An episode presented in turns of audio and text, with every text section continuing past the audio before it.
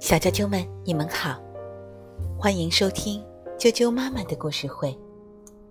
我是爱讲妈妈，今天继续给大家带来齐先生、妙小姐的故事。今天要给大家介绍的是百事通小姐，英国的罗杰·哈格里维斯著，任蓉蓉翻译，童趣出版有限公司编译。人民邮电出版社出版。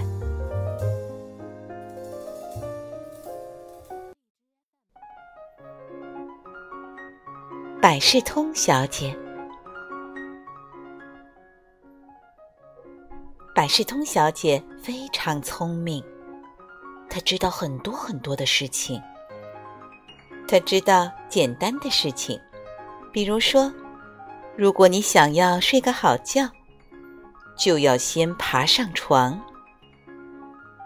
如果你想起床，就要先醒过来。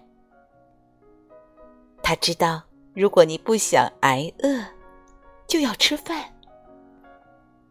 百事通小姐也知道很多稀奇古怪的事情，比如说，她知道给蜈蚣所有的脚都找到颜色匹配的鞋子是根本不可能的。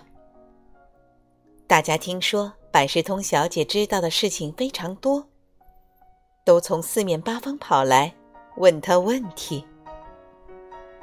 邋遢先生刚走，晕先生就来了。呃，有比一头河马还重的东西吗？晕先生问。我知道，百事通小姐回答。两头河马。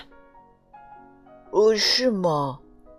云先生说：“我得去核实一下。”后来，聪明先生也来了。“嘿，我这顶绿色的帽子是什么颜色的？”他问。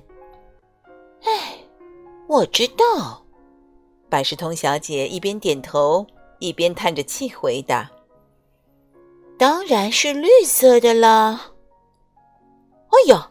你知道的东西可真多啊！聪明先生大喊。聪明先生离开之后，百事通小姐也走了。这种简单的问题，他已经听够了。于是，他去了一个名叫“聪明王国”的地方旅行，希望那里的人们会问他一些难度比较高的问题，好让他换换脑子。他来到了聪明王国，在一棵树前停了下来。一头猪正坐在一根树枝上。怎么才能从树上下来呢？猪抽泣着说：“哦，我知道。”百事通小姐回答：“你可以跳下来。”呃，呃，真是个好主意。那头猪说着，就从树上跳了下来。毕竟是聪明王国的猪，它不偏不倚的落在了百事通小姐的身上。哦，你还没有枕头软呢，他抱怨道。然后他一溜烟儿跑掉了。百事通小姐没走多远，又遇见了一头大象。他的鼻子打了一个结。他用一种很滑稽的声音问：“呃，请帮帮我，呃，怎么才能解开我的鼻子啊？”我知道，百事通小姐回答：“我来帮你解开。”然后他帮大象把打结的鼻子解开了。嗯。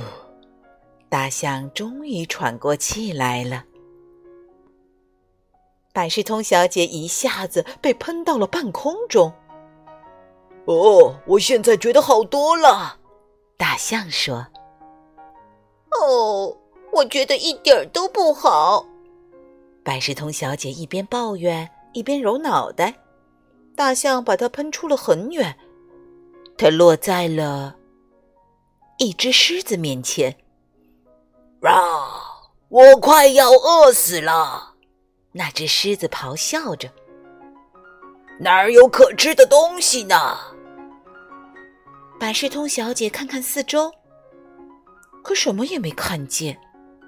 然后她马上回答道：“我不知道。”百事通小姐说着，就飞快的跑回了家。